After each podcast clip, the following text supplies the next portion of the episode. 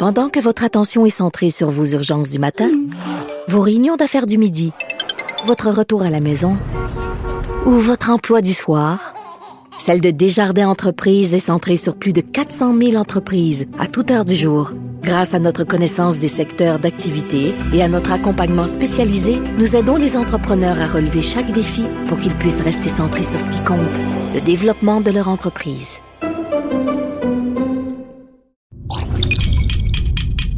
Cube Radio. Euh, tu viens m'aider parce que on va installer les sushis. Comment mange pas des pains? Parce que je suis au régime. Ah, c'est pour ça? Non.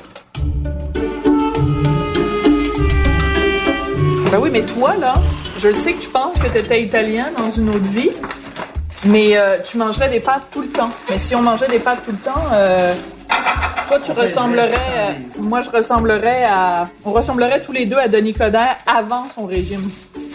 On pourrait se présenter à la mairie de Montréal.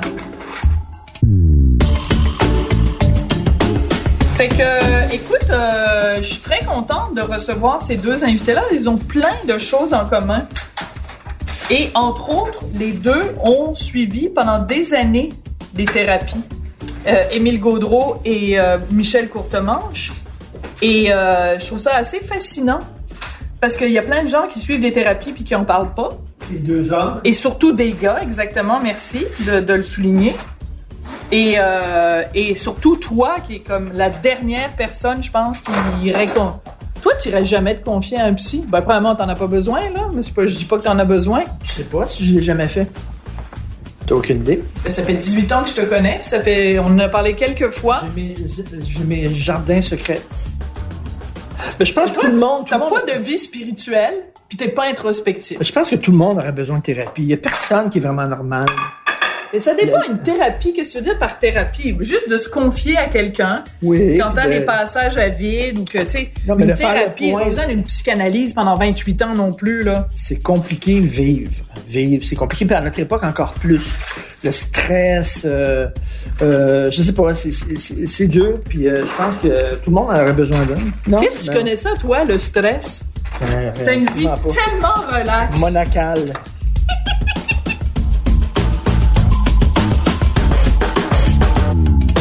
Je me demande si euh, euh, Émile s'ennuie de la scène. Ah, ben ça, c'est une bonne question à lui Parce poser. qu'il est- parce il, que était, justement- il était sur scène, et puis maintenant, c'est qu'il est derrière la caméra. Et c'est la même chose avec Michel Courtemanche que... Oui, mais Michel Courtemanche, il, il, il peut pas Qu'il s'ennuyer de la scène. Il en fait plus. Parce qu'à un moment donné, un soir, il monté sur scène, puis ça a été une attaque de panique. Non, il a promis qu'il en ferait plus après. Non, mais Émile, ça l'intéressait pas non plus de faire de la scène, je pense. Puis il est bien content où il est présentement. Alors, ce qui est de très particulier avec Émile Gaudreau, c'est qu'il a fait plein de films, tu sais, donc 30 millions de box-office quand tu mets la totalité de ses films ensemble. Les gens dans la rue, tu te promènes dans la rue, tu dis Émile Gaudreau, les gens ne savent pas que c'est lui, menteur, Mambo Italiano, euh, euh, Nuit de noces, de Père en flic 1, de Père en flic 2, la version française de De Père en flic. Mais tu sais, c'est un gars, c'est le réalisateur le plus hot du cinéma québécois, mais il est pas aussi connu que, mettons, Denis Villeneuve, Denis Arcan, Oui, euh, Ricardo Trogi, Xavier Xavier Dolan. Dolan. C'est pas un household name, comme on dit en anglais. ça, c'est bon. Et c'est pas brandé. Ouais. Ah, ça, c'est une très bonne question. Beaucoup de succès, mais Émile Gaudreau, ça dit pas grand-chose aux gens. Mais, mais quand tu nommes tous les films, ben là, les gens disent oui, tu sais.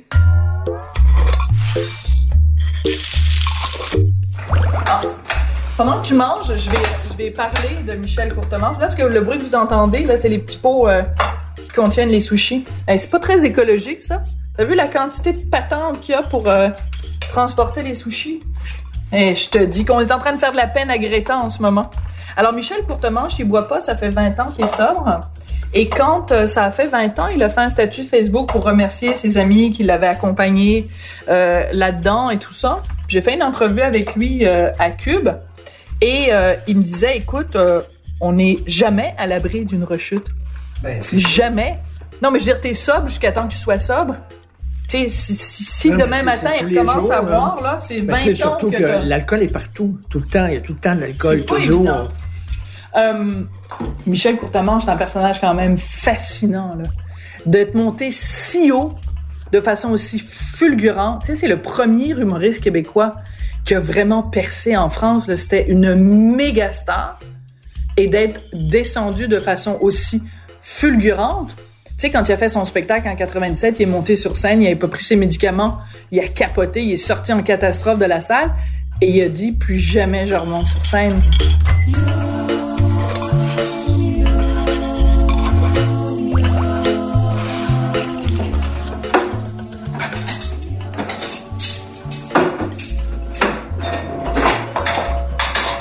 J'ouvrirai le vin. J'ouvrirai le vin quand ils seront, quand ils seront là. Hein? Pas le temps d'ouvrir. Ouais, ok. Hey, je te dis que, hein? Ça s'impatiente, ce monde-là. Surprise! Salut! Les gens polis, quand ils viennent ici, ils, ils sonnent juste une fois. C'est lui qui s'est Non, non, oui. Ouais, c'est ça. Non, mais j'ai- salut, ça va? Ça allait très bien. Bienvenue chez nous. Ah, t'as un petit chat! Regarde, c'est beau! Et ça, c'est un beau petit chat. Comment ça va? Ça va bien, on est content. Merci de l'invitation. Ben écoute, c'est tellement le fun. Moi, j'ai tendance, un petit peu, quand je reçois des gens qui sont des humoristes ou qui travaillent dans le milieu de l'humour, j'ai tendance à vouloir m'essayer. Ben, Je pense que les humoristes, à part Michel Courtemanche et quelques-uns, c'est pas le meilleur public. Ah non, hein? Ah, je suis pas le meilleur public. Non, à part toi. Ah, à part Toi, moi. t'es un bon public, Moi, mais c'est vrai qu'il n'y en a pas tant que ça des humoristes qui vont trouver les autres humoristes très drôles. Que les, ils sont en général dans leur ligne à, à eux, puis ils sont, sont concentrés là-dessus, c'est ça qui les fait rire, c'est souvent eux autres qui se font. tu sais, Ok, puis font- quand, quand un humoriste va voir un autre humoriste en show, il décortique tout ça. Ben, c'est le pire Ben, public, c'est hein. Il y a des la soirées, les soirées de première, là, quand tous les, Ben, c'est les, amis humoristes, là, c'est la pire soirée de, la, de toute leur tournée, là. Est-ce que tu t'ennuies de faire de la scène? Non. Parce que j'étais pas très bon. J'étais pas une bête de scène. Tu sais, puis J'ai travaillé avec des bêtes de scène, des vrais, là, des gens qui Non, sont ah, nés je pour ça. Ben, avec Danny Turcotte, Marie-Lise Ben Pilote, j'ai travaillé avec Michel Courtemanche, j'ai travaillé avec tous les gens avec qui je travaille, c'est des vrais. Je me suis jamais ennuyé de la scène. Mais, mais c'est drôle parce que les deux, finalement, vous avez fait de la scène et c'est quand vous avez fait autre chose que vous avez trouvé votre vraie place. Non. Je sais pas, Michel. Non, que c'est- c'est- moi, c'est l'inverse. Je- Non. je- J'ai étudié en cinéma, je être réalisateur de films. Puis l'humour, ça a été une mauvaise sortie que j'ai prise. Non, non, non, non. Si Michel Courtemanche, il est né pour ça, là. C'est vraiment, c'est quelqu'un qui a du génie pour vrai dans, dans ça, là. Ben, c'est plus compliqué que ça, puis je pense qu'on va en parler ce soir, mais c'est la vie qui a fait qu'il a été arrêté, c'est pas parce qu'il trouvait ça compliqué, hein. Oui, ben Richard, c'est un moudon du vin pendant Il y a qu'on mille parle. raisons. Ben oui. Michel, quand t'étais sur scène, étais-tu heureux ou t'étais malheureux puis tu cachais ça pour faire croire à tout le monde que t'étais Ben, bien au sur scène? début, euh, c'était vraiment une grosse partie de plaisir parce que je faisais surtout de l'improvisation avec Claude Legault, Ouais. tout ça, avec Martin Petit, euh, Stéphane Roy, tout ça. Tu laissais aller. Là, c'était c'était le party, là. Tu sais, Ouais. On avait vraiment du fun. On voulait monter sur scène, on voulait faire des caves puis avoir du fun. Mais euh, peu à peu, moi, ça a été à l'usure, là, tu sais, que je suis- qu'à la fin, ça venait de rendre un, une job puis que je poinçonnais pour aller faire rire le monde. là. J'étais rendu Ah, une oui, machine à imprimer de l'argent, là. Tu sais, c'était plus, euh, c'était plus les mêmes valeurs, vraiment. là. C'est- je, je pensais à ça, là. Euh, ben, Jim Carrey a eu des problèmes de santé mentale, Robin Williams, euh, Lenny Bruce, etc. C'est que, premièrement, tu es tout seul. Quand tu tu sais, tu peux La pas te- pression est tu peux énorme. t'appuyer sur d'autres, tu es tout seul. Il faut tout le temps que tu sois on. Tu mets le pied Mais, sur scène, des, là, tu, tu, je te fais des bonnes comparaisons parce que Jim Carrey, Robin Williams, tu sais, je, je trouve que moi vraiment Michel c'est de ce calibre-là. Ouais, tout à vrai. fait. Et c'est quand même, tu vois, c'est des gens qui avaient une façon de penser super éclatée aussi. Hein? Il y avait un humour hyper euh, rapide qui pouvait aller dans toutes les directions en 15 secondes. Et c'est sûr que ça, dans, dans, sur scène, quand t'improvises, c'est génial, mais quand t'arrives dans la vraie vie, c'est plus difficile. Ils je se mettent jamais, tu sais, c'est comme un sel, qui est un cellulaire qui est jamais en mode avion. Ah, c'est bon! Qui est tout le temps branché sur le Wi-Fi. puis Hey, tu devrais écrire, toi, dans la vie. C'est bon tout le temps là-dedans. le Wi-Fi.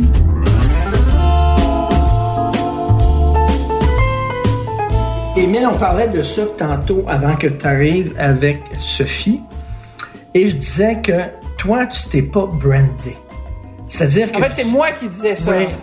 Mais tu dis aux gens, grave, Xavier Dolan, même s'ils n'ont pas vu les films de Xavier Dolan, ils savent c'est qui. Euh, des réalisateurs là, qui se sont brandés.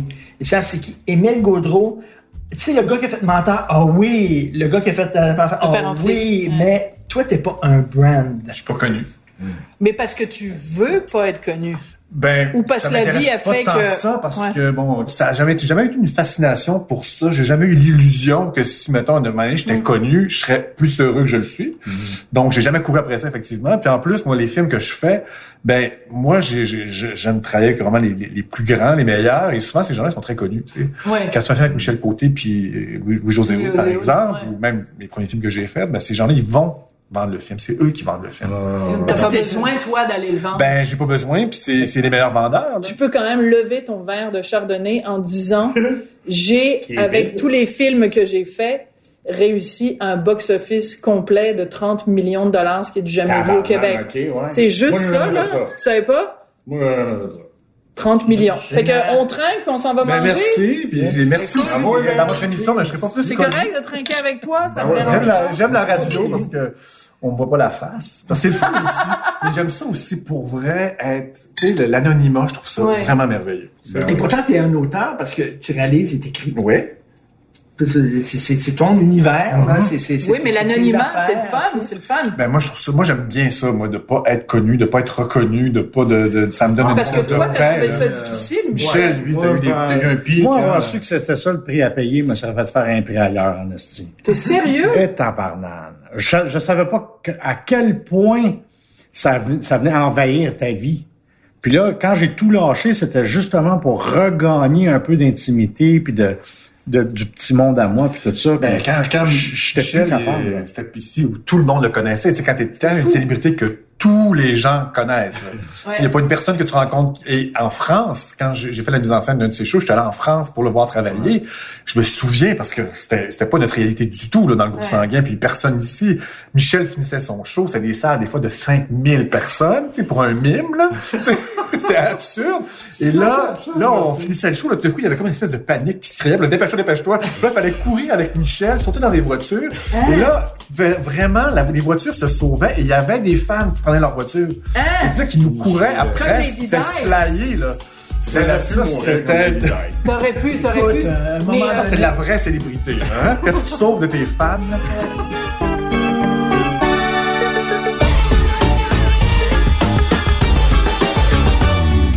Toi, t'aimerais ça être, être comédien plus que plus, plus jouer comme comédien? Est-ce que t'aimerais ça? Non. Je suis honnêtement pas un très bon comédien.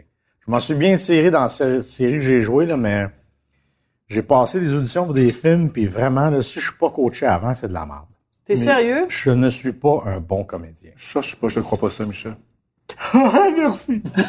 Non, mais un, on a fait un petit rôle dans le Mine-Noce, mon premier film. oui, c'est vrai. C'était très bon. Ben, c'était un peu moi. Ben quand euh, même, on avait juste, on avait juste comme enlevé toute, toute euh, les volonté de faire rire, puis c'était très drôle, puis ça marchait, puis c'était vrai. Puis moi, je pense que la plupart des humoristes, c'est des grands acteurs. Ben, à la base, parce, Parce que, que faut- c'est pas un tenir euh, 1000 personnes en haleine pendant deux heures C'est seul. évident. faut que tu aies un charisme absolu, il faut que tu aies le sens du rythme, faut que Ouais. t'aies le- La Donc, je- livraison. oui, il faut quand même, effectivement, moi quand je travaille avec des humoristes dans mes films, ils vont travailler avec une coach, simplement pour apprendre à ressentir plus, pour apprendre à, à, Moi, ça à- me à prend ça, intérioriser. sinon, euh, Mais ça, même les acteurs, des fois, euh, tu sais, je quand de Père en flic 2 avec Karine Vanasse, elle allait voir sa coach avant de venir, puis elle Ah, arrivait préparée, oui. là. Moi, je- ça m'impressionnait. Wow! Elle arrivait super préparée, elle avait travaillé la scène, elle avait réfléchi avec, avec une autre Ah. personne, puis c'était, elle arrivait là, déjà à, à neuf. Là. Mais euh, donc, je Louis-José beaucoup par exemple, il, fait, il, il y a un coach pour Ben, ils vont voir. Joanne-Marie Tremblay depuis, Ah. euh, depuis, depuis le sens de l'humour, là. Puis tout le monde, euh, Mariana Mazza, Boussaïdan, quand j'ai fait de Père en flic 2, c'est allé voir Joanne-Marie Tremblay, euh, Stéphane Rousseau. Moi, si je travaille avec un humoriste qui a moins d'expérience, là, je Ouais. vais l'envoyer voir euh, Joanne-Marie Tremblay. Puis il mais adore ça, ça. mais ça, c'est le fun parce que ça veut dire qu'ils sont capables de faire preuve d'humilité puis qu'il faut un peu qu'ils reviennent à la case zéro. Ils ne viennent pas à la case zéro, c'est que moi, je trouve que les humoristes, ils ont comme des, ils ont comme des muscles hyper développés. tu sais. C'est bon. Et ils n'ont pas beaucoup développé le muscle de l'intériorité, du ressenti. Là. Et là, ils vont simplement, pour moi, développer d'autres muscles qui sont... Mais ils les ont, ces muscles-là, mais ils sont pas... On leur a pas donné souvent la permission de juste ressentir. OK, De c'est pas bon. essayer ça. d'être drôle. sais. Moi, quand je travaille avec des humoristes, jamais il faut qu'ils essayent d'être drôle. On travaille juste, juste l'émotion. Puis là, parce qu'ils sont des génies de la comédie en général, ça devient Ça fait drôle. rire. C'est la ligne qui est drôle. C'est la ligne, Pas c'est ça. lui. Il n'y a pas besoin ça, sinon, ça c'est comme souligné. Exactement. Puis dans la vraie vie, c'est pas dans toutes les situations qu'on essaie d'être drôle. tu sais. Ça fait que si tu veux être vraiment le plus drôle possible, c'est que tu vas être le, le plus triste possible, le plus apeuré possible, le plus paniqué possible, le plus fâché possible. Mais comme Louis de Funès, il était fâché, tu sais, on parle de notre génération, mais il était vraiment fâché. Là, là regardez-moi, là, là, Il en faisait des tonnes, mais il était vraiment C'est ça, fâché. mais- parce les- que c'était comme lui, il était comme ça, c'était son comique à lui. là. Fait que les humoristes, en général, le- leur, leur, leur instinct, leur réflexe, c'est de jouer over, puis toi, tu leur demandes de jouer under. C'est de le ressentir. Le ressentir. C'est de dire, c'est comme si tu travailles avec quelqu'un qui passe son temps à faire, tu sais, chest bras, là. Il est tout le temps en Ouais. train de muscler le haut du corps. Puis là, tu lui dis, ben non, descends. C'est ça. Serre-toi de tes jambes. Mais c'est juste, il est capable de faire les deux, mais c'est juste que c'est pas ça qui a travaillé jusque-là. Mais ça me fait penser d'ailleurs, Michel, quand tu as fait le bye-bye la première fois Oui. avec Louis Morissette, Mm-hmm. j'ai lu quelque part la première lecture que vous aviez fait du texte. Il t'a demandé à un moment donné d'imiter, je sais plus, c'était Sarkozy, ou un Sarkozy. président français. Puis tu Sarkozy, n'arrivais même puis, euh, pas à faire l'accent Rambo. français. J'arrivais même pas à faire l'accent français. Parce que? j'étais trop stressé. Un blocage? J'étais stressé, puis j'étais pas capable. Je, je suis pas un imitateur. La seule façon, le seul moyen que j'ai trouvé de pouvoir imiter du monde, c'est en imitant un imitateur. On est allé voir Pierre C'est Verville. c'est Pierre Verville qui m'a tout montré comment euh, imiter tous les personnages. Mais pourquoi Quand, c'est quand quoi lui faisait, là, je catchais. Mais lui, il faisait ressortir les défauts des personnages. Là, je les voyais. Comme une Mais caricature. l'original, je le voyais pas. Hein? Fait que, puis en plus, j'ai, lui, j'ai déjà imité. Là. Bon, c'est ça que je voulais t'emmener. Mais je serais pas capable de le refaire. Alors, il faut expliquer. C'est donc, moi, je me souvenais de ça parce qu'il y a plusieurs années, donc dans un bye-bye, ils ont imité notre couple. OK? Et Véro a fait moi Ouais. et elle, elle, elle parlait pas. Martineau, il arrêtait pas de parler. Puis c'était Michel, c'est toi qui avais imité Richard. Non, c'est une mauvaise c'était imitation. drôle. là. Il n'avait pas compris votre couple. Alors que dans, dans la vraie vie, c'est Elle est très bonne. Mets ta main ici, Émile Gaudreau. Dans la vraie vie, c'est l'inverse. Ben oui, on voit ça. hein. Depuis le début, euh, je parle pas, puis c'est toi qui...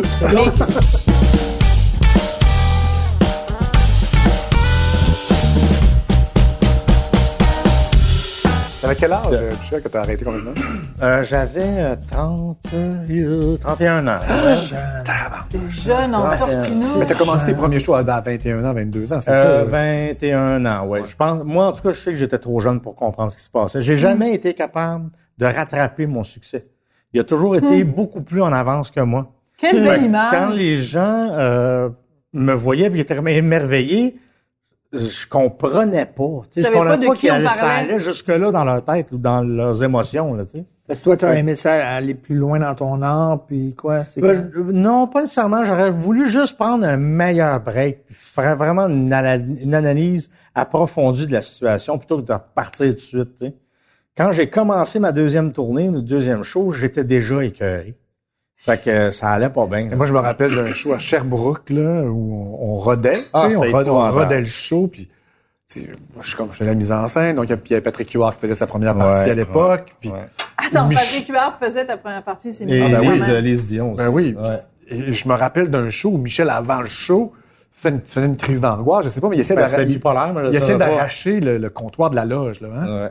Puis là, j'étais, hey, là, tout le monde, tu sais pas comment réagir, tu sais. Ouais. Puis le C'était- show commençait. là, souffrance, là, c'était le euh, rodage, là. Dans 20 minutes, là. C'était le rodage, puis t'allais faire deux heures de ce show-là après, là. Ouais, C'était quoi, Michel? Je, je sais, c'est peut-être c'est difficile pour toi, mais t'es là, t'es dans ta loge, t'as le goût d'arracher le morceau de bois qu'il y a dans ta loge. C'est quoi? T'es t'es malheureux, puis il faut que physiquement tu C'est fasses c'est que quelque quand chose. tu tombes dans une, j'ai compris ça bien longtemps après, Ouais. c'est que quand tu tombes en psychose, l'affaire c'est que ton énergie là, corporelle, elle cherche une façon de s'évacuer. Un exutoire. Euh, ouais, ça veut sortir soit par des cris, par du chant, par des coups de poing dans le mur, des coups de pied, des whatever, mais il faut que cette énergie-là qui est complètement perturbée, il faut qu'elle sorte d'une certaine, d'une certaine façon.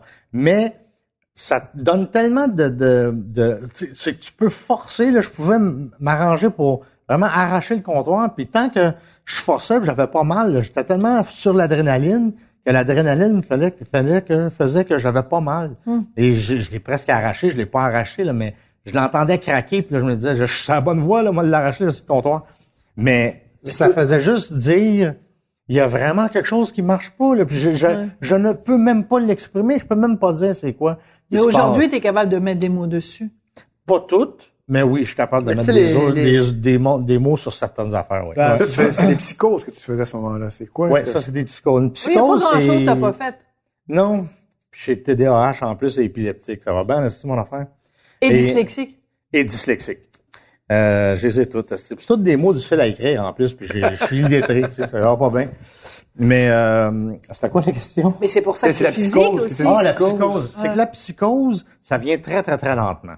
C'est comme si je me téléportais dans l'aquarium et ça, ça devenait ma réalité Hein? et ça, ça devient un film. Tu comprends? Moi, j'étais comme un poisson. Un peu. C'est un peu ça. T'es dans un, c'est un, un moment très zen. C'est pas dangereux.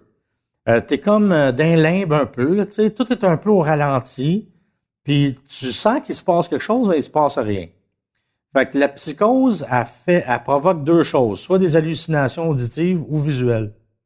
Et là, t'es dans, t'es dans ton aquarium, là, puis là, il y a du monde qui apparaissent, qui disparaissent, t'entends des choses, euh, tu sais pas trop, des fois, c'est des mots qu'on peut reconnaître, des fois non, des chuchotements. Euh, oups, il y a quelqu'un qui arrive, tu te retournes, il n'y a plus personne. Euh, c'est, c'est un état euh, où il faut que tu ailles à l'hôpital. c'est pas bien, bien compliqué. là. Mais, mais c'est incroyable que tu as eu la carrière que tu as eue, puis tu as pu faire ce que tu as fait avec, ça, ouais. Avec ça. ça, là, malgré que tu avais En fait, j'avais deux là. carrières. J'avais la carrière de moi, puis la carrière de ma, ma, ma psychose, puis de ma, ma bipolarité. Je suis toujours deux personnes, moi. C'est-à-dire que quand je discute avec des gens, quand je réponds à une question ou quand je- on est dans un débat, tout ça, je fais toujours bien attention de parler ou pas parler. Parce que quand je parle, c'est-tu moi qui parle ou c'est la bipolarité qui parle? Comme là, T'sais, en ce moment, avec nous. Là, c'est moi qui parle. Mais la bipolarité, quand elle embarque, elle peut embar- embarquer n'importe quand, là, parce que c'est une maladie d'émotion, la bipolarité. Ouais. Donc, tu peux, je peux devenir très, très heureux, comme très en tabarnak, comme très vexé, comme très, très, très, très, très. Ça fait ce que ça veut, puis... Encore maintenant, là. Ah oui, encore aujourd'hui. Oui, ça, ça- mais ça se Malgré la jamais, thérapie, malgré les médicaments. Oui, oui, oui, oui. Puis j'ai commencé à m'entraîner. Ça, ça a beaucoup aidé au niveau de la, la bipolarité. Ça, c'est un gros, gros plus. J'ai dû arrêter parce que, bon, je me suis fait opérer l'appendicite là, au mois de septembre. là. Mais là, je vais me Et remettre à Michel fait une grosse grimace pour nous imiter la- l'appendicite. L'appendicite. et euh, et, euh, et c'est mais, ça. le, mais le fait d'avoir un exutoire physique, ça t'a aidé? Le fait de faire de Euh, ben, l'exercice, en fait, ça ouais, t'a mais aidé? ça arrivait souvent que je démolissais mes loges. Ça, c'est... Ah ouais. Ouais, ouais, c'est arrivé. la tension Et avant je le me rappelle, spectacle. Et j'étais tellement rendu malheureux en tournée, là. Parce qu'il y a un soir, je vais toujours me rappeler, si, à un moment donné, j'ai pris conscience, j'avais une seringue dans le bras, là, tu sais. Puis là, je me posais vraiment la question, mais qu'est-ce que ça fait là? C'est Mais qu'en il me fait, semble que j'ai- t'avais jamais fait d'héroïne? c'est pas de l'héroïne. C'était, c'était du Valium. Euh, c'est- C'est-à-dire qu'à un moment donné, j'ai, eu une crise où j'ai barré. Je, je pouvais plus bouger. Mon corps ne pouvait plus faire de, de jeu physique. Fait que lui, il a, il a barré là. Puis moi, je, je sentais plus mon corps. La tête était complètement détachée du corps. J'étais comme... Et là, ils ont appelé euh, la- la- ce qu'on appelle les euh, SOS médecins. SOS médecin il est venu, là, il a vu qui j'étais. Avant le spectacle. Avant le spectacle. Il a En vu France, qui j'étais. Oui. Et euh, il m'a injecté du Valium dans les veines pour que je sois capable de, de, de me détendre, tu sais, de... Puis là, il a fallu que je fasse le show parce qu'on était plein, là, tu sais. euh, mais on était, on était rendu là, tu sais.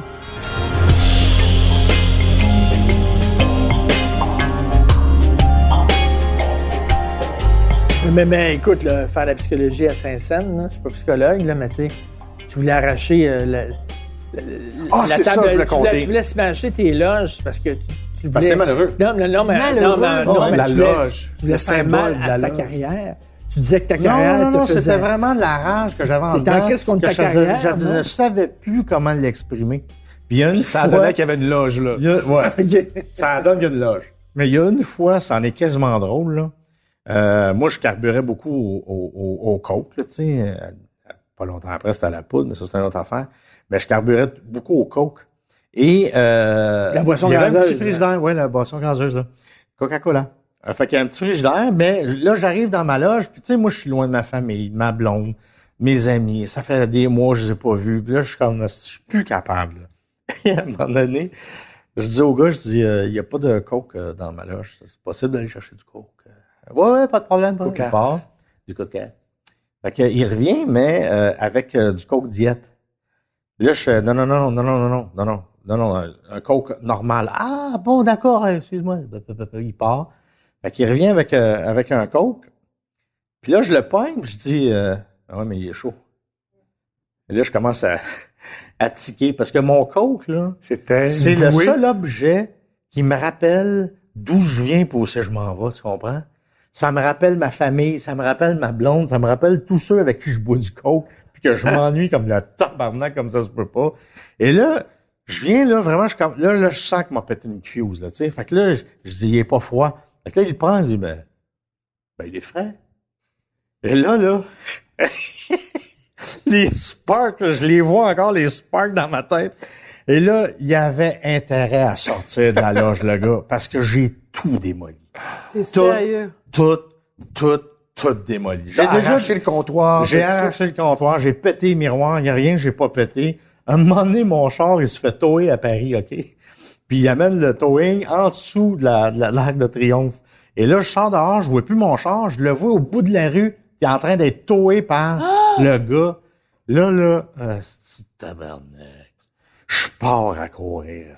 J'arrive dans le dans le, le- le souterrain, le parking souterrain, et je vois le gars qui parque mon char, qui descend zzz, comme ça. Puis là, il met une barre de métal dans, dans le coffre. Et là, là, moi, là, je- je- la chaîne a débarqué. Il est trop tard, là. Il va arriver de quoi? M'a tué quelqu'un, là. Tu sais, je suis à bout. Et là, je pogne le crowbar et je pète tous les miroirs du camion, toutes les, toutes les, les flashlights, les, Lequel, la remorque? de la, de la remorque. Mais t'aurais pu te retrouver en prison? Ouais. Et je, mais c'est là que tu vas comprendre que j'étais à la bonne place. Là, j'ai tout pété, tout pété. Là, j'ai recrissé la barre dans, dans, dans le truck, puis j'ai, crissé mon camp. Mais en me retournant, il y a deux blacks, là, je te jure, ils doivent être habitués, de, de se faire attaquer, là. Deux blacks, esti, ils étaient gros, calices, ça, ça avait pas de bon sens, tu. Fait que là, je fais comme, oh fuck, m'en manger une esti de volée. Je me retourne, esti, puis le gars du truck, il me swing sa tige de métal dans la face. Là, m'a perdre toutes mes dents. Tabarnak, ce sera pas trop long. Et là, je m'écroule à terre à genoux. puis Je fais comme, allez-y, fessez dans le tas, je m'en calisse. Et là, j'entends une voix qui dit, mais monsieur Courtemanche, qu'est-ce qui se passe? Et là, là, j'étais en pleine psychose. Moi, là, je, je sais plus où je suis. J'ai tout pété. Je sais pas ce qui se passe. Je suis plus là, je suis plus là pantoute. Et il me ramasse, esti. Puis là, les autres, ils me reconnaissent. Puis là, le chauffeur là, du, du towing, il me reconnaît. Puis là, ils sont tous crampés. C'est ça, le statut de vedette en France, là. Tu peux ça. faire ce que tu veux, là. C'est c'est malade à ce point-là. Fait qu'ils m'ont emmené dans, dans le cabine. Ils disent, bon, ben, on va, on va, euh, on va mettre les, les spots avant, euh, les lumières, ouais, ça, là, là. Je dis, inquiétez-vous pas, je vais tout payer. Ils disent, ouais, ouais, ouais, vous allez tout payer, c'est. Et, euh, ben là, as-tu un petit autographe pour ma fille? Mais c'est comme ça, tu ma fille. Ah, attends, attends, on va te compter ma meilleure détruire quelque chose autographe. pour ma la fille? meilleure autographe que j'ai faite. En tout cas, là, ça s'est bien passé. Finalement, j'ai pu sortir de là. Incroyable. Mais il y a une fois, je suis tombé en psychose dans le nord de la France. Et là, je, je suis allé à l'hôpital euh, psychiatrique d'urgence. Mais il y avait plus de, il y avait plus d'ambulance. Fait qu'ils ont appelé les pompiers. Et c'est les pompiers qui m'ont emmené à l'hôpital. Et dans le, le, le truc des pompiers, ils me demandaient des autographes. Et j'étais plus là, là. J'étais plus là, tu signes. Puis en dépression, tu dors pas. souffrir. Tu dors jamais, tu sais. Fait que euh, moi, il y avait toujours le SOS médecin de la ville qui arrivait, qui m'injectait quelque chose pour dormir. C'est Michael Jackson. Ah, ben, hein. Non, mais tu sais, Non, mais c'est vrai, on est de, on, Non, on est de ce calibre-là. T'as un médecin qui vient te donner un, sais, pour Ah que ouais, tu mais- dormes, sais, parce mais- qu'il y a des mais moi, ce que j'entends, heures, puis- ce Michel, c'est l'image que tu projetais. T'étais le gars, le plus, tu t'étais populaire, t'avais ta, ta, ta statue de cire chez, au, au musée Grévin, t'étais, tu, vend- tu vendais des tonnes de billets, t'avais un max de fric et tout ça. Mais je veux dire, c'était comme, c'est pas une vie, c'est un enfer que tu vivais. Ben, c'est pour ça que j'ai arrêté. Parce que c'est pas ça que je voulais vivre. Là. Si, si c'est ça le bonheur, là, c'est pas ça pour tout. Là. Ah non, non, moi j'étais euh, Mais quand tu reviens à ça, quand tu rentrais dans ton dans, hôtel, dans, seul, dans l'hôtel, ouais, t'es tout seul. T'es vraiment tout tout seul. seul, tout seul, depuis la plus Puis tu peux pas appeler personne, tu peux pas. euh, Tu sais, moi c'était à l'époque où il y avait pas de laptop, il y avait pas de Ah oui, il y avait pas de téléphone, cellulaire. il y avait pas, il y avait rien là. tu pouvais pas appeler Moi, j'avais un là. rendez-vous, je me rappelle, avec mon ex-femme. J'avais un rendez-vous par semaine. Le mardi, on s'appelait. Euh, moi, c'est quand j'arrivais à l'hôtel, je faisais mon check-in. Puis pour elle, c'était c'était plus tôt, mais là, tu sais, je téléphonais vers 4 heures. Puis elle, euh, et c'était le seul rendez-vous que j'avais. Ben, j'avais pas de téléphone cellulaire qu'on pouvait tran- transporter dans les limousines. Fait que j'étais tout seul. Aujourd'hui, ce serait différent parce que tu fais un FaceTime, une petite demi-heure, puis t'es content. Tu t'as eu un contact, puis... Euh, même avec d'autres, des amis, la famille, tout ça, mais j'avais rien. là. J'étais tout seul. euh, La solitude, c'est ce que tu Ouais, ouais, ouais. Ben, je suis quelqu'un de très solitaire. Mais d'isoler là-bas, là, être isolé là-bas, là, tout seul, là, ouf. C'est les Et contrastes. d'ailleurs, J'aimais c'est drôle ça, parce là. que c'est drôle parce que donc toi t'as travaillé, Émile t'as travaillé évidemment avec Marie-Lise Pilote dans, dans le cadre du groupe sanguin, puis t'as fait de la mise en scène de ses spectacles et tout ça.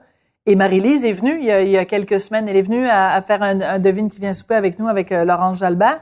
Et tout ça pour dire que Marie-Lise Pilote, à un moment donné, quand t'as quand t'as craqué, elle, elle s'est rappelée Marie-Lise Pilote que quand t'étais en France, Ouais. elle disait qu'elle te Elle a fait rencontrait. sa première partie. Oui, Ouais, c'est ouais, ça. ouais, ouais. Et Ça elle dit, marchait. mais t'étais tout seul en France, personne Ouais. s'occupait de toi, personne. Les gens te faisaient juste te mettre de la pression. En ouais, en ouais, en ouais, Michel. Ouais. Mais que personne t'enveloppait. T'as manqué, il t'a manqué cette espèce de cocon J'ai jamais eu, en fait, le gérant qui aurait fait, OK, c'est trop, là. Faut arrêter. Tu. Il t'aurait fallu un Parce que René quand moi, j'ai demandé à mon ancien gérant d'arrêter, ce qu'il m'a dit au téléphone, il dit, on peut faire ça, arrêter. Mais il dit, je te connais, Michel, tu vas le regretter. Ouais. Tu vas le regretter d'avoir euh, arrêté, puis d'avoir déçu tes fans, puis, euh, puis tu vas vouloir te rattraper, tout ça. Fait que t'es tout bien de... Il dit, la, la, la décision te revient, mais je le sais, je te connais, tu vas, tu vas t'en vouloir. Je pense pas que c'était la bonne chose à dire là, à, à quelqu'un qui est en train de devenir fou à l'autre bord du continent, mais j'avais quelqu'un qui pensait surtout à l'argent et non pas à ma santé. tu sais. Un sacré milieu quand même dans lequel vous êtes tous les deux là. Euh, ouais, pas mal. Ouais, Hein? ouais, ouais. Et Quand c'est le fun, c'est le fun. C'est un métier pour, plate, faire rire, mais... euh, Continuons sur Michel. Émile, Non, mais c'était pas parce comment veux-tu que je tape ça, là? La seringue en plein milieu de la quand même nuit. vendu 30 000 billets, 30, 30, 30 millions? 30 millions. 30 millions de tickets. C'est là. Euh, Pas de mais c'est tickets, mais... moins, c'est- En tout cas, moi, ça m'impressionne quand même, Michel. ta- ta- Ben moi, ta je suis surpris d'être ici vivant. Ben oui, hein. C'est ce surtout ça que je... à ce point-là. comme, Tabarnak, je suis sorti de là, là. hi. Pourquoi tu pensais pas survivre à ça? Mais en fait, euh, ouais, c'est ça. Puis, euh, Là, tu pensais te tuer, c'est sûr, à un moment donné. Là. ah, une couple de fois, oui. Ouais, oui, ça doit. D'ailleurs, une fois où je me rappelais même pas que ma femme elle revenait chez, elle revenait me rejoindre en Europe. Ouais, ouais, j'étais dans le Nord. Là, la fois où il y a eu le- les ambulanciers, le- les Ouais. euh, pompiers qui me faisaient signer des autographes, là, j'avais tout préparé le setup. Là, c'était ça y est. C'était ce soir-là, là, ça se passait, j'allais me, me trancher les veines. Il n'y a pas d'autre Ah, façon ouais. de le dire vraiment. Là. Et euh, ça a cogné à la porte, puis c'était ma femme. Je me rappelais même pas qu'elle venait me rejoindre. J'étais tellement parti dans mon affaire que là, elle est rentrée, elle s'est dit, ah, est, ouais, est, il est, je sais plus, est, là. Fait que ça a été, euh, ouais, une couple de fois, j'ai failli y passer, mais, mais j'ai, même quand j'ai arrêté, puis je suis tombé dans la consommation, là, mais avec un énorme shows, budget, en plus. Après tes shows, quand t'as arrêté de faire des shows, t'es tombé dans la consommation. Pas Ouais, pendant- 31 ans à 34 ans. Ah ça ouais, a été un 3 ans, là, gaz au fond, aller tout chier. Tu sais, moi, j'étais carré, je vais faire ma vie à ma façon. J'étais carré de faire la vie des autres, tu sais. Euh, J'arrête de faire des shows, le bureau va crasher, mais ils vont se trouver de la job ailleurs. Moi, j'étais carré, là, tu sais. Mais t'avais de l'argent? J'avais beaucoup d'argent. Ben, moi, je là, consommais facile pour à peu près consommer. 1000 piastres par jour. Par jour! Ouais, à la fin, ouais. OK, ça c'est Mais de 365 000 par année. Ouais. De coke? De coke, ouais. C'est- J'ai fait ça dans, je te dirais, dans les trois, quatre derniers mois. C'est Non, c'est suicidaire, là, 1000 Ben, piastres de coke Dans les trois, quatre derniers mois de la production de Jules Verne, je commençais à consommer euh, dans le jour parce que j'avais plus d'énergie. Ouais. Puis après ça, ça a juste euh, beau boum, ça a tombé. Tu restais à travailler quand t'étais complètement sur la coke. Moi, ça, ça me fascine Euh, quand oui, même. mais pas sur scène. par Ah, ok, ok, Pas mais sur à la télé. Mais à la télé, ça, je, dans cette série-là, j'ai été capable. Je peux pas me vanter de ça, là, tu sais, mais j'ai été capable. Mais ils s'en sont aperçus aussi. là, ils sont pas calmes. Comment ils ont réagi quand ils s'en sont aperçus? Ben, la série allait se terminer d'être faite. Fait que Ok. ça- c'était vraiment vers la fin. Fait que, parce que ça a été vraiment graduel, là. Et, euh, ouais, c'est ça. Fait Toi, que, euh, à la fin, là, je, je sniffais tout seul à la maison, là, puis j'entendais plein d'affaires. puis- OK. En plus, que je savais pas que j'étais bipolaire. Ouais. Ben, ça déclenchait tout, là. Ça a dû comme, Mais toi, t'as pas vécu ta, ta deuxième partie de musicographie, j'appelle ça comme ça, parce que toujours après la pause, il tombe dans l'enfer de la drogue. Non. Puis à la troisième partie, c'est il s'en sort. Et, bon. Alors, t'as- t'as t'as pas eu ta deuxième partie de musicographie, toi? Non. J'ai pas, j'ai jamais eu ce- cette dépendance-là, là. ni l'alcool, ni la coke. C'est c'est Ouais. pas dans ma nature.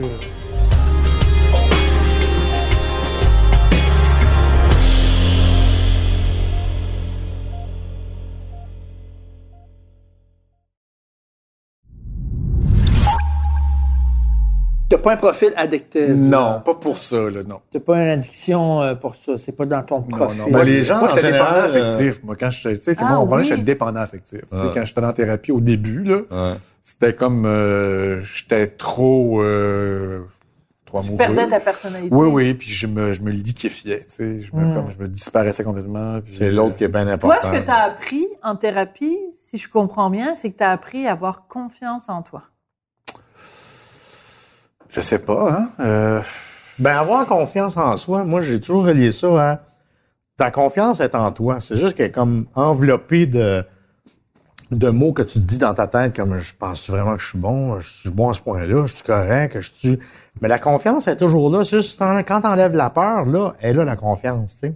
Je pense que c'est ça, moi. Dans mon cas, c'était ça. Dans ton cas, c'était ça aussi, Émile? Ben moi, je pense que ce serait plus là, d'enlever le con- tu sais, d'être conscient du conditionnement, d'être Ouais. conscient de qui je, je me, qu'est-ce que j'ai fabriqué puis qu'est-ce qui m'appartient pas, puis de- d'essayer de m'en débarrasser, puis de faire émerger les choses Mm. en moi que je considérais qui étaient négatives. Tu sais, c'était vraiment de- de- d'essayer de, devenir authentique, puis d'accepter les choses qui sont moins belles en- entre guillemets. Là. Tu sais, mon psy me faisait lire des livres sur Sacha Guitry, sur Jean Cocteau, sur des gens qui étaient comme excessifs, et je sentais qu'ils essayaient comme Ah. de me faire comprendre de de pas avoir peur, de pas être lisse, tu sais, de pas être. Moi, j'avais j'avais l'impression C'est qu'il correct fallait. d'être tout croche. Ouais, j'avais l'impression qu'il fallait que je sois comme entre guillemets parfait. Hein? Tu sais, donc là, il, il m'a comme aidé à, à me libérer, puis même Ah. libérer euh, physiquement aussi. Tu sais, il me disait, tu sais, soit j'étais raide, tu sais, j'avais Ah. j'avais comme honte d'être homosexuel, donc je j'avais c'était impossible pour moi d'être comme ça là. Michel en ce moment il a le poignet cassé. Ouais. Ah. Euh, J'étais vraiment j'allais chez mon psy là, puis tu sais quand quand tu veux pas être de- de- être révélé, tu veux pas avoir l'air gay là. Tu voulais pas avoir le poignet cassé. C'est ça, puis j'étais même quand j'étais en thérapie, mon, mon psy me dit "Gars, c'est triste de te voir là." Puis Là, je dis, pourquoi c'est triste? Ben, il dit, on dirait que t'as un bâton, là. On dirait que t'es- Puis là, je pensais à des amis hétérosexuels, tu sais, que- qu'eux autres, il y avait comme, ils se laissaient aller complètement, il y avait les poignets cassés. Puis là, j'étais là, c'est vrai que moi, je suis avec eux, et je suis complètement raide, et jamais, jamais, je pourrais imaginer que ma main pourrait être cassée, tu sais, que je pourrais avoir le poignet cassé, parce que là, et il me dit, va faire des, fais des exercices devant ton miroir, sois efféminé. Le plus possible. Fait que tu t'es cassé les deux poignets. Totalement. Ben, je m'excuse, mais il y a- il y, a des gays qui sont pas efféminés. Oui, absolument. Non, mais ce qu'il voulait me dire, puis ce que c'est j'ai que compris, toi, c'était comme ça ce que j'ai compris, c'est qu'il fallait que. Puis moi, je me suis dit, ok, si je vais être qui je vais être. Tu sais, quand il me dit ça, j'ai tout de suite fait, oui, je suis tanné d'être raide. Là. Je le- Tu sais, quand il te dit ça, ça veut dire qu'il est prêt à l'entendre. Tu te dis, ben, t'as tellement raison que je suis coincé Mais- dans mon. mais- Ça mais- débloque quelque chose ben oui, puis là, je suis au moins, je ferai plus attention, je me surveillerai plus. puis Je ça sera ce que ça mais sera. tu sais, euh, attends, attends une minute, je vois Alex Perron, je sais qu'il est gay, là, je vois Émile Gaudreau, euh, je sais pas, qui est gay, là, il faut qu'il me le dise. là, Oui, parce qu'il y a pas, là. 92 modèles, de la même façon qu'il y a 92 modèles Non, mais, d'hétéros, là. euh, C'est drôle qu'il avait peur de paraître gay, Oui, mais alors lui, qu'il a c'était pas ça, l'air gay. Oui, mais c'est ça, ça, c'est dans ta tête. La- L'homophobie intériorisée, tu sais, c'est quelque chose Ouais. d'extrêmement puissant, là. C'est, c'est très, très fort et c'est ce qui fait que C'est que t'aimais pas le côté gay en toi. Ben non, mais non, parce que, écoute, euh, on parle des années 80, mais les années 70, mon adolescence, tu sais, il y a pas, il y avait Ouais, ouais. c'est pas comme si on avait des modèles, là. Tous les gays que tu voyais au cinéma, à la télé, c'était des meurtriers, ils, ils allaient être malades, ils se suicidaient, euh, tu sais, c'était- il y avait aucun ça, modèle mon positif, avenir. tu sais. euh, Où ils étaient ridicules. où ils étaient complètement Ouais. ridicules, puis t'avais personne, moi j'avais personne dans mon entourage que je connaissais qui était gay, que j'avais pas d'oncle, j'avais pas mes, mes parents n'avaient pas d'amis, il y avait pas cette notion-là qui existait, donc c'est vraiment une espèce de c'est une honte que puis tout le monde faisait ça, il y a pas un gay qui était complètement dégagé puis qui disait écoute moi c'est ma Mais ça, ça, caractéristique. ça va-tu jusqu'au moment où tu souhaites ne pas être gay? Mais totalement. Ah ouais, ok. Ben non. Maintenant, mais rapidement, tu t'acceptes plus, puis tu, tu vois que ça fait partie de, de c'est le travail d'une vie. Oui, mais en même temps, ça fait longtemps, là, moi, que, j'ai- que je suis bien avec ça quand même. là. Ça fait longtemps. Puis moi, j'ai été là, euh, j'ai eu la chance d'avoir des parents très ouverts, donc au moins, j'avais pas du tout cette. tu sais, Imagine-toi la souffrance que j'ai eue par moi-même, parce que j'absorbais les messages qu'on m'envoyait dans la, tu sais, dans la société. Mais au moins, j'ai pas eu, j'ai jamais été rabaissé par Ouais. mes parents, j'ai jamais eu de message homophobe de mes parents. Je, je les ai jamais entendus parler négativement d'un gay, tu sais. Hein. Ça fait que déjà, j'ai eu cette chance-là. Mm-hmm. Mais la société, c'était assez fort pour faire en sorte que j'étais complètement honteux, là. On s'en est parlé euh, quand on a fait les francs-tireurs ensemble, mais bon, là, c'est pas les francs-tireurs, c'est autre chose, mais tu t'es t'es un gars, tu sais, je t'écoute, t'as- de l'opinion, t'as une vision sur la vie, puis tout ça, et ta vision du cinéma, c'est escapism. C'est, on, on veut évader les gens de la vraie vie, je veux qu'il y ait du fun, je veux qu'ils s'amusent et tout ça. Puis je me dis, à un moment donné, ça, va- tu vas avoir le goût Je sais que t'aimes pas les films à massage, puis t'aimes pas les tous films. Moi, j'aime tous les films. Mais tu vas avoir le goût à un moment donné, puis c'est correct, puis je lève pas le nez sur le cinéma de divertissement. Puis Mais il y a toujours un message heureusement dans les qu'il y en films a, de- puis c'est extraordinaire. Puis il y en a bien, il y en a de bien faits, puis il y en a qui auraient dû gagner des Oscars puis des films à Cannes, des, des prix à Cannes. Mais est-ce que tu vas dire à un moment donné, comme Woody Allen, à un moment donné, il a fait Interiors, là, parce qu'il a fait un drame, là, parce qu'il a dit, OK, mais là, il faut que je fasse ça aussi. là, tu sais. Vas-tu être tanné? De... Ben, euh, j'ai pas de non, pour dire, j'ai pas de plan de carrière tant que ça. Puis tu vois là, je suis quand même, j'écris quand même en ce moment une série d'horreur, tu sais, Ouais. que j'adore faire ça. Je trouve ça super de faire ça. Il y a pas Il y a d'hu- pas d'humour. Il y a pas d'humour. Puis je trouve ça vraiment reposant. Il y a, tu sais, il y a une phrase Ah. de Francis Weber que j'ai trouvée merveilleuse, tu sais, où il demandait Monsieur Weber, pourquoi vous faites pas des drames Mhm. Puis il a répondu ben pourquoi euh, marcher quand on sait faire des saltos arrière? OK. Ah, C'est le gars qui a fait le dîner de con, qui a fait la plein de chèvre, films. Ben oui, tout la chèvre, ouais. Mais ceci étant dit, je, je, ça me tenterait de faire éventuellement une, si j'ai une bonne histoire qui est un drame, let's go, tu sais. Ouais. Sauf que une- pour moi, tu sais, comme menteur que j'ai fait, cette idée-là, mettons, d'un, d'un, d'un menteur qui voit tous ses mensonges se concrétiser, Ouais. c'était irrésistible pour moi, cette Mm. idée-là. Tu sais, Mm. je me disais, il faut que je mette ça. Ça va être tellement le fun à faire, et ça va tellement être un- c'est tellement une bonne idée de comédie. Donc, si j'ai cette idée-là, euh, j'ai de la misère à faire d'autres choses parce que je, elle, elle- elle m'allume, tu sais, puis elle me- ça me donne du gaz, là, puis j'ai, l'intuition qu'elle pourrait faire triper le monde. tu sais. Ben, c'est ça, toi, t'entends quand je dis ça, puis peut-être effectivement qu'il y a ça dans ma question aussi. C'est un peu paternaliste. quand, non, quand est-ce que tu vas donner un cinéaste sérieux? Ouais. Il y a, un Mais peu, c'est il y a ça. un peu de ça, tu sais. T'as, t'as- Ouais. t'as le talent, t'es là, t'as des opinions, tout ça. Quand est-ce que tu vas arrêter de faire Mais rire, c'est qu'en fait, c'est comme tu lui disais que l'humour est un mode mineur. Ben oui, c'est niaiseux, là. Je sais que c'est niaiseux. de Ben écoute, euh, c'est pas comme si j'apprenais Mais- ça à soi. Comme si. Mais je comprends, L'humour mais, mais, était tu sais, plus je comprends la question en même temps parce que d'une certaine façon, quand tu fais de la comédie comme tu sais qui aspire à faire rire les gens aux éclats, tu sais, Ouais. c'est Ouais. c'est un gros défi puis c'est toujours Ouais. c'est beau avoir une très bonne scène, faut que les gens les gens rient pas, faut la retravailler. Tu sais, c'est un tyran quand même, c'est quand même ça, ça t'oblige tellement puis je sais, j'ai rencontré Yves Bélanger, qui est un directeur photo, euh, ouais. fait, la semaine Ah, passée. bon, on a jasé, puis il dit, ah, je, on pourrait, je pourrais travailler, on pourrait travailler ensemble. Puis je disais, tu sais, Yves, tu vas t'emmerder avec moi complètement. Tu sais, je fais un gros plan. Il vient de faire deux films d'Atlanta Eastwood. Oui, Euh, je Ben fais un gros plan, on fait 75 prises, tu sais, c'est de la comédie.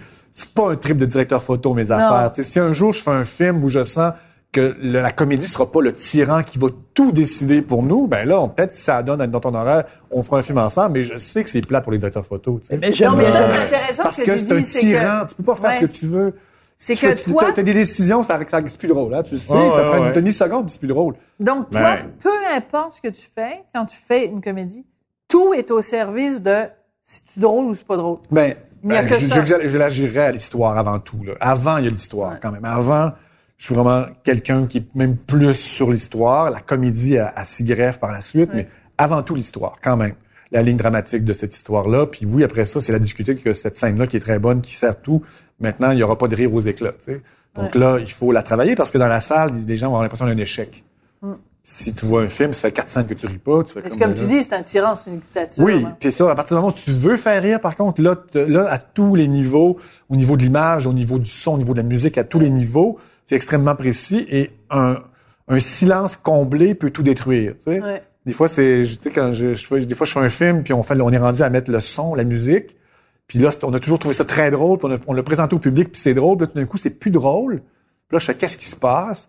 Et là, il y a quelqu'un qui, ça, sa job, c'est de mettre des, des, des bruits de porte, des bruits d'oiseaux. Il a rempli un silence. Hein? Ah, un petit Ça bruit fait la d'oiseau. job. Et Ah ça ouais, n'est plus drôle.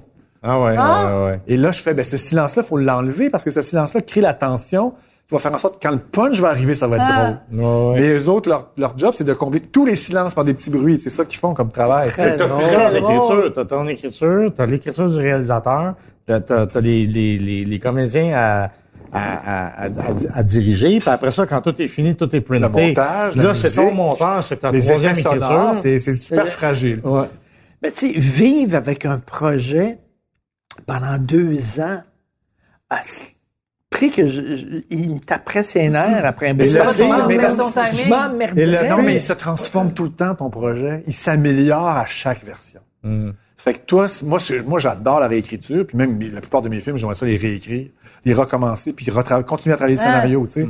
Mais moi, j'a- j'aime la réécriture et je trouve que justement, passer un an sur la même histoire, puis la fouiller, puis qu'elle elle te Ah. surprenne, et d'aller chercher dans cette histoire-là, c'est quoi la perfection, entre guillemets. hein? Ah. Tu sais, c'est quoi, il y, a une- il y a une histoire parfaite là-dedans, là?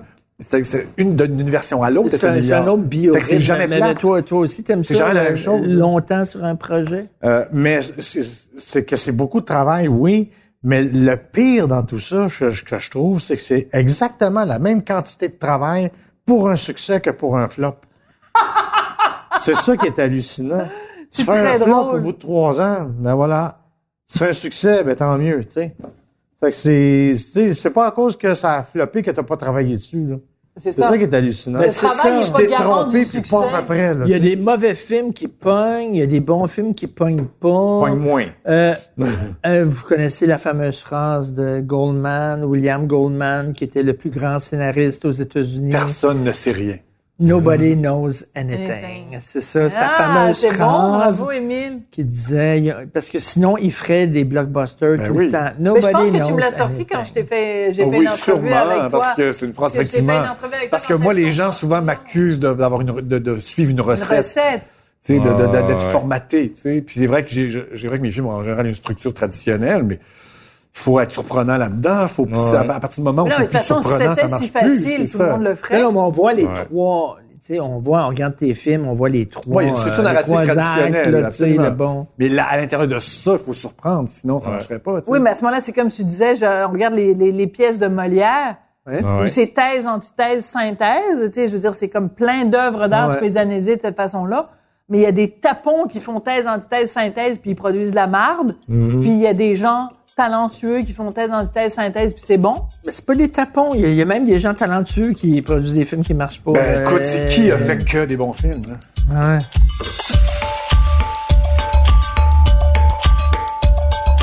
Écoute, euh, on va te raconter une anecdote. Mon fils Oui. est un fan fini de Kev Adams. Il a vu tous ses films Oh de Kev God. Adams, OK? Puis là, on apprend qu'il vient euh, à Québec faire un show. Fait que là, on va Avec voir... Michel, c'est ça que tu me dis? T'as fait un numéro avec lui? Ben, Et sachant que mon fils était vraiment un fan fini, on a demandé à rencontrer Kev Adams après en coulisses. Il a été d'une générosité Mm. exemplaire. D'une gentillesse. Et à un moment donné, on lui dit, ben là, l'autre jour, vous avez joué avec Michel Courtemanche. Écoute, c'était trois jours plus tard, là.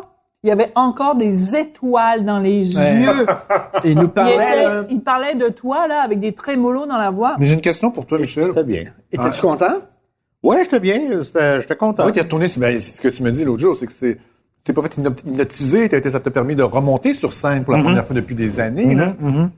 Raconte ça. Attends, Vas-y, go. Non, mais parce que ah, il vient de lancer la POC, là. Ouais, ben, souffrait d'anxiété de scène. J'ai arrêté parce que j'étais plus capable de faire Oui. de scène parce que j'étais trop nerveux. Mais d'autres, En plein d'autres, 97. Ouais. plein d'autres raisons aussi. Mais là, euh, je voulais me débarrasser de mon tac, mais je savais pas comment faire. Alors, je me suis dit, il y a peut-être des techniques d'hypnose qui peuvent aider, puis euh, pour recommencer à travailler dans ce milieu-là, tout ça. Puis euh, T'es allé voir Mesmer? non. non, non, je suis allé voir, euh, il s'appelle Jean-François Allard, il est à, à, Prévost. C'est un hypnologue. Et puis, euh, il m'a hypnotisé pour arrêter d'être anxieux, puis arrêter d'avoir le trac, puis tout ça. Sur le coup, ça n'a pas donc. marché. Et des mois plus tard, j'ai fait une, euh, j'ai monté sur scène pour présenter un prix euh, aux, euh, aux Oliviers. Ouais. Et euh, zéro nervosité, pas de trac. T'as repensé à ça? J'avais juste envie d'aller sur scène puis de Hein? donner le prix. Ouais. Est-ce que tu C'est t'es quand je suis descendu, j'avais le goût de remonter. Non. Ouais. est-ce que tu t'es remis malade. toi-même ou c'est, c'est revenu plus, c'est arrivé plus tard? C'est arrivé inconsciemment. C'est Ok. arrivé. J'ai retrouvé l'énergie que j'avais au tout début quand je faisais de l'impro. Ben, voyons Parce que c'est ça donc. que j'avais demandé au- à Ouais. l'hypnotiste. J'aimerais ça revivre ça comme quand j'étais petit, entre guillemets. Ouais, ce que tu nous décrivais tout à l'heure quand tu avais hâte de monter sur Ouais, scène. exactement. Puis c'est revenu. Hein. Et ça a enlevé complètement le, le trac. Et c'est ce qui a permis que tu puisses Je, monter sur scène hier, avec... j'avais une autre session euh, avec lui hier. Avec pour, lui? Pour planter le clou parce que je vais faire des conférences à partir du mois de mai. avec Marc Gervais? Avec Marc Gervais. Mon Dieu, tout le monde le sait. Ben non, mais parce que ben, c'est un monsieur qui fait des, des des conférences. conférences. sur justement euh, comment bien se sentir dans sa peau puis tout ça. Ouais. Moi, je trouve ça super qu'il fasse ça avec toi. Absolument, c'est super le fun. Le gars, il est le fun, le projet est le fun. Euh, c'est- c'est c'est difficile de dire non. Là, sais, euh, Question quiz. tiens. oui, Je, je veux pas dire ta maladie, mais ton état, mettons. Est-ce que c'est ça qui a fait aussi que tu étais si bon? Dans des euh, j'étais très créatif, ouais. Fait que oui, c'est un peu à cause... Mais, mais moi, je vais toujours être dépressif dans la vie. C'est mon état naturel, c'est dépressif. Là, il me donne une médication pour me remonter un peu, ça, ça me pète. Quand j'arrive dans des highs, là, tous les jours. Oh, c'est un traitement pour le reste de ma vie. vie. Ouais. Et, euh, et c'est ça, fait que c'est, c'est euh, dans des moments de high, je suis comme deviens très créatif. Là, je prends des notes, n'importe quel bout de papier, je sais qu'il faut que j'ai les notes parce que je vais les oublier. Ben, il y a be- beaucoup de gens qui, c'est parce que. Ben, c'est ça l'alcoolisme. C'est pas, pas, t'es, pas hook là. à, à la substance. T'es hook sur l'effet que ça te fait. Ça te fait oublier que t'es pas bien. ça te fait oublier que t'as, un, t'as un mal en dedans, puis t'essayes de, de t'étouffer. Tu sais, dans le fond, on n'a pas soif. C'est que juste qu'on a un problème à régler. Puis il y en a qui veulent pas y toucher à ce problème-là parce que ça ouvre une boîte de verre, puis euh, oups, là, si j'ai peur de. Ils sont pas capables d'en parler, ils sont pas capables d'en parler. Ils sont capables d'en parler, mais ils sont incapables d'en parler sans pleurer ou sans se déchirer par en dedans, puis ont peur d'en parler que ça va faire mal. Puis euh, fait que c'est pour ça qu'on cale, tu sais. On cale. Moi, quand ils me disent qu'ils ont le goût de consommer, je dis, regarde, c'est juste, t'as juste un problème, faut que tu le règles.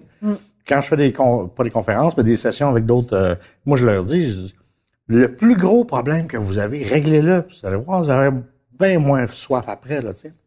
C'est-à-dire l'émotion que tu veux pas ressentir. c'est. Exactement ça, là, cette boule-là, là, que- Identifie ton genre ton père t'a violet, whatever, là. Ce gros-là, là, dis-le pas à moi, parce que moi, je suis pas compétent. Mais dis-le à quelqu'un qui, qui, qui est certifié puis qui va t'aider avec sa Et affaire. ça, tu dis, tu fais ça dans des sessions de, c'est quoi? C'est dans des rencontres de AA? Ben, des ou fois, quand il y a de- des nouveaux qui arrivaient euh, à la clinique, là, des nouveaux, Ouais. des nouveaux cas, ben, mon intervenant lui disait, tu viendrais-tu leur parler un peu? euh, OK. Mais moi, Michel, euh, je, je, je suis pas alcoolique. euh, ouais. J'ai fait beaucoup de thérapie.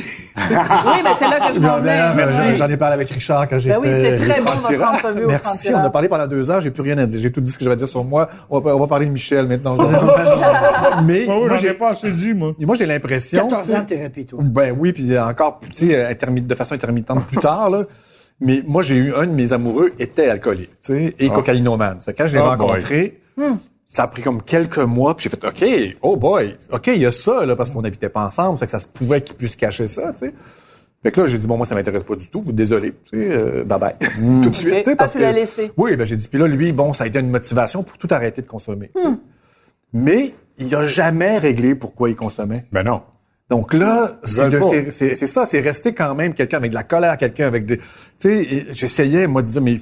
Donc, moi, j'ai l'impression que des fois, les AA, je connais pas ça du tout, puis ça a, eu- ça a sauvé bien des vies, mais, tu sais, d'aller à la source de pour qu'est-ce que tu veux engourdir, qu'est-ce que tu veux Ouais. pas ressentir, c'est où cette faille-là, tu, tu diminues un peu le niveau de souffrance. J'ai l'impression que c'est un... Ouais, ouais. c'est une, étape importante là-dedans. Ouais, ouais, là, Oui, puis en même temps, il y a plein de gens qui sont pas nécessairement alcooliques, qui sont pas, qui ont pas de problème. qui ont- On a tous une faille, on a tous une blessure, on a Absolument. Ouais. tous quelque chose qui nous fait On a mal. on a tous un caillou dans notre soulier. Il y a des petits cailloux, il y a des gros cailloux, il y a des gens qui Je ont un caillou temps. juste dans un des souliers, il y en a qui ont... Mais What's your poison? On a tous une béquille, c'est le travail, le cul, euh, la drogue, l'alcool. C'est la consommation Et ça, c'est la la consommation. Ouais, ça, c'est ce qui t'engourdit. Tu sais, c'est pas la faille.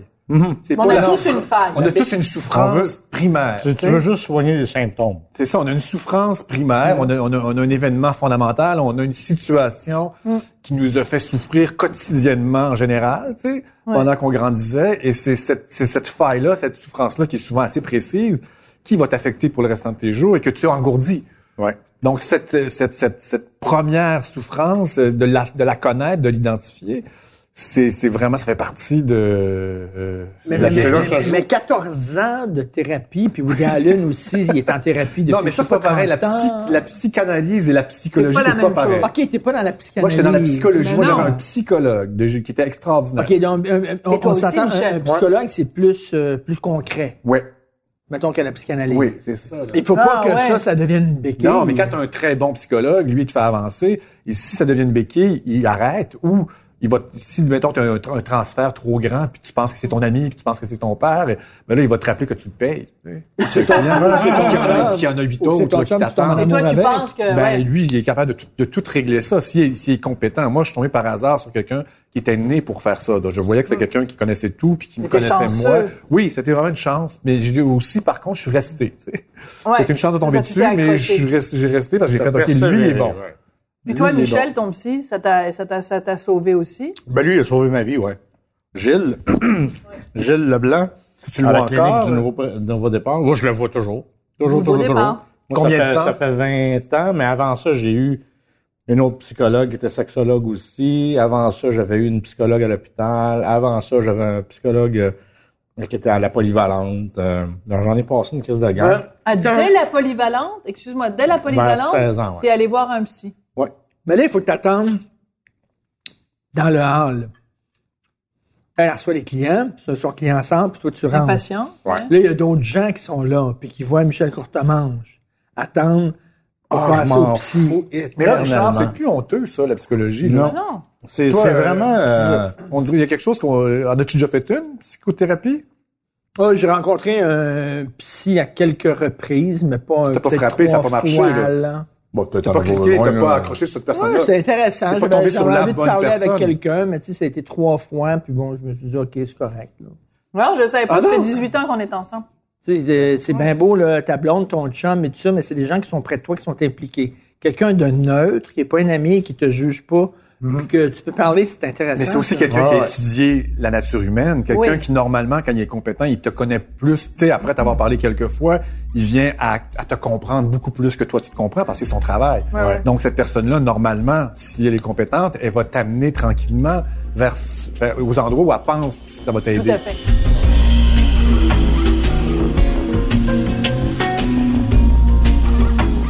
J'ai entendu dire fuck you à Danny, là, à la radio. je braille de rire. Je braille. Danny Turcotte. À Danny Turcotte. Pourquoi ça te faisait rire? C'est le ton, c'est fuck you! Fuck you! C'était pas, c'était pas un grand moment. Et toi, Sophie, as-tu déjà fait de la thérapie? Tu Oui, mais moi j'ai déjà fait, déjà fait. Moi j'ai j'ai déjà, je suis allée déjà aller, je sais pas si j'appelle ça une thérapie, mais je suis déjà allée voir un psy à deux moments dans ma vie, vers 16 ans parce que j'avais de la difficulté parce que mes parents avaient divorcé puis je trouvais ça très difficile, et à l'âge adulte parce que j'avais des problèmes euh, familiaux. Et écoute, la psy que j'allais voir, c'était tellement, tu sais quand tu rencontres la bonne personne, là, c'est le match parfait. Et la vie m'a envoyé cette fille-là qui était la personne parfaite pour moi. C'était parfait. Tu sais, quand tu parlais tout à l'heure de, de, de ton psy que tu avais, tu sais, ça, ça a été quelqu'un d'important, mais moi, c'était ça, puis j'ai aucun problème à, à en parler. Ben, tu sais, c'est un privilège qu'on qu'on a de vivre dans une société où Ben oui. on peut quand même avoir accès à, à une, à une aide psychologique. psychologique. Tu sais. C'est pas- il n'y a pas tant de, de place que ça sur la planète où il y a beaucoup, beaucoup de gens qui habitent, qui ont, qui ont cette chance-là. Cette, Ouais. Mais Émile, quand même, dans, de père en flic, tu ris justement des, des thérapies, puis des gens qui s'épanchent, puis qui broient tout le temps ensemble en se tenant la main, puis Non. puis Non. tout ça, puis qui sont... euh, Dans De père en flic, le thérapeute n'est jamais ridicule.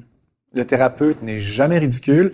Et oui, il y a des épanchements, oui, il y a des exercices, oui, c'est- il y a de la comédie, mais je- parce que moi, mon thérapeute, j'ai jamais trouvé ridicule et je ne les trouve pas ridicules. C'est la personne la plus saine de tout ce film-là, Robin Aubert, dans le premier film. Tu sais, S'il est vraiment très mais, sain. mais tu ris qu'il y en, il y en a, il y a, il y a- effectivement, il y en a qui sont père et fils là-dedans, puis Oui, mais si, si t'es ça attentif, tu choisis, tu suis ça, le là, film, tu ces gens-là ont toute une guérison pratiquement tous. Absolument. Donc, il y a un trajet qui est réel et qui est vrai. Tu sais, c'est pas pour moi. Et dans le jamais je ferai un film où là, on fait juste que tu sais. C'est, c'est vrai que, tu sais, j'avais vu un film qui s'appelait, euh, ah, mais c'était des pères. C'est un documentaire vraiment de Joël Berthomeux qui m'avait inspiré ce film-là où Mm. c'était vraiment des pères dans le bois pour vrai. Et écoute, je riais parce que c'était ridicule, Le mais je pleurais la moitié du temps de ça, cette, ouais. euh, de ce, de ce documentaire-là. Donc, c'est là que j'ai pensé faire Il un film jouer avec du ça. tambour, puis bon. Ben, euh, il se mettait tout nu devant le miroir, puis tu sais, se regardait, puis tu sais, mais en même temps, il y avait quelque chose de profondément touchant dans cette volonté-là de cesser de souffrir, tu sais. Et moi, jamais dans mes films, j'ai j'ai un regard malveillant envers mes personnages. J'ai toujours un regard bienveillant envers eux, et dans De Père en flic aussi. Ils commencent, évidemment, c'est une comédie, ils sont dans le conflit, ils sont dans la névrose, mais il y a tous un moment où il y a une, sen- il y a une tendresse et il y a une petite résolution. Tous les Mais personnages. il y a toujours une épiphanie. Ben oui, Il y a tous les toujours un personnages, moment où ont les une- parce personnages que pour moi, changent. c'est des êtres humains et je les aime et je veux qu'ils que je veux qu'ils arrêtent de souffrir. tu sais. C'est mes personnages, je les aborde comme ça tout le temps, naturellement là. De toute façon, dans la vie, c'est juste ça qu'on veut. C'est régler des affaires, puis... euh, On cherche toute la même affaire, c'est le bonheur. La seule affaire, c'est que euh, on nous a appris à aller chercher le bonheur à l'extérieur de notre, de notre corps, dans la consommation, dans acheter des biens, une maison, un char, le chien, la- le petit bébé, la piscine. On va chercher un setup de bonheur qui, qui nous est vendu. Et moi, quand j'ai eu tout ce setup-là, je me suis, j'ai été surpris de me rendre compte que je n'étais pas heureux. Comment ça je suis pas heureux, j'ai tout ça. Que les Mais gens ne te donnaient pas le droit de te plaindre. la Michel. consolation, la consolation là-dedans, c'est que je me suis rendu compte que j'ai été heureux toute ma vie, c'est juste que j'étais pas au courant. Parce que le bonheur... T'avais le- pas eu mes mots? Non, mais c'est vrai, parce Ben que oui. le bonheur était à l'intérieur de moi, puis euh, il était juste enseveli en dessous d'un épais, une épaisse couche de marde, tu sais, qu'il fallait que je me débarrasse pour trouver le bonheur qui était en moi. Ça, ça a été ça la grande révélation pour moi. J'ai fait beaucoup de méditation pour Ah à- oui? à- à arriver à parce que le bonheur tu le trouves surtout quand tu es dans le moment présent, mais pas le moment présent quand tu, tu sautes en parachute, c'est intense puis t'es- tu vis. C'est vraiment le moment présent où le passé il est dans le passé, on n'y touche plus, on le réévalue, on peut pas le changer, mais tu peux le réinterpréter. Puis de là, tout tout ce qui était mauvais, oups, c'est bon maintenant. Puis tout ce qui est bon, oh, il y a un peu de mauvais là-dedans. Qu'il faut tout réévaluer ça, faire la paix avec ça, arrêter de s'en faire avec le futur, puis à un moment donné, t'es en plein milieu. Est-ce que tu regrettes de plus faire de scène? Est-ce que tu dis je vais revenir, je vais revenir ou te fais un ex là-dessus, te fais le deuil, c'est correct, c'était une période de ta vie, puis est-ce que tu trouves ça plate que ça finit là? Tu aurais aimé que ça continue? Ben, ce que je trouve que- plate, c'est de pas avoir dit adieu à mes fans. Ça, c'est l'affaire. C'est un peu comme Ah, un joueur oui. de hockey prend sa retraite, il l'annonce, il bon, moi, c'est fini, j'accroche mes patins. Bye bye, ça a été bien le fun, merci beaucoup. Je deviens avocat, whatever, là. Euh, moi, j'ai pas fait ça. J'ai comme quitté la scène en claquant la porte parce que j'en avais assez de ce que ça m'amenait de négatif. Et euh, j'ai fait ça vraiment un peu euh, cavalièrement, ce qui fait que euh, les gens, euh, j'ai disparu, puis les gens ils ont fait, mais il est où, il fait quoi là, tu sais, puis je suis parti faire ma propre T'as pas affaire. fait un vrai Là, je au partais faire de la réalisation. C'est ça, c'était ça mon but là. Fini la scène, je fais de la réalisation. Et euh, et beaucoup de gens se sont posés la question, c'est que j'étais rendu, qu'est-ce que je faisais, dans quoi, gna gna gna. Et euh, je me suis rendu compte que j'avais pas fait ça clean, ma séparation avec le, le métier. Fait que là, j'ai découvert une façon de pouvoir revenir sans revenir, euh, qui va avoir lieu euh, dans un futur proche. Ah ouais. Euh, ouais. Cool. Ah, C'est quoi? Ouais. Ouais. Euh, ben en fait, euh, je- peut-être que je reviendrai vous voir à la radio euh, pour en parler, là, mais c'est quelque chose qui, qui s'en vient et qui est un qui va être pas mal mon, mon dernier coup de chapeau Ah. Ah, par rapport ouais. à, à la scène. Alors À la euh, scène? à- par rapport à la scène, ouais. Mais ça va être ta façon à toi, si je peux me permettre, Michel, de dire aux gens ce que tu aurais aimé leur dire Ben, je- ce que je- convenablement ce Oui, soir-là de exactement. 97. Oui, oui, Mais exactement. c'est dangereux d'un coup que t'aimes ça. Ben, si j'aime ça, ça sera mon problème à ce moment-là. Ouais. Euh, parce que je, je prévois pas faire de tournée, je prévois pas faire de. Tant mieux si j'aime ça, ça va encore mieux boucler la boucle sur euh, mon, mon parcours, en fait. Ben oui. Absolument. OK. Ben écoutez, les garçons, ça a été une super de belle soirée. Ben, merci beaucoup.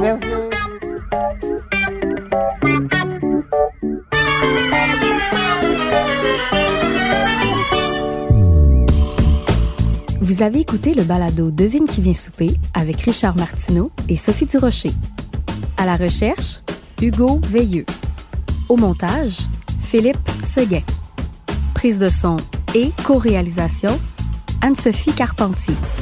Chef réalisateur, Bastien Gagnon La France. Une idée originale de Mathieu Turbide. Une production Cube Radio.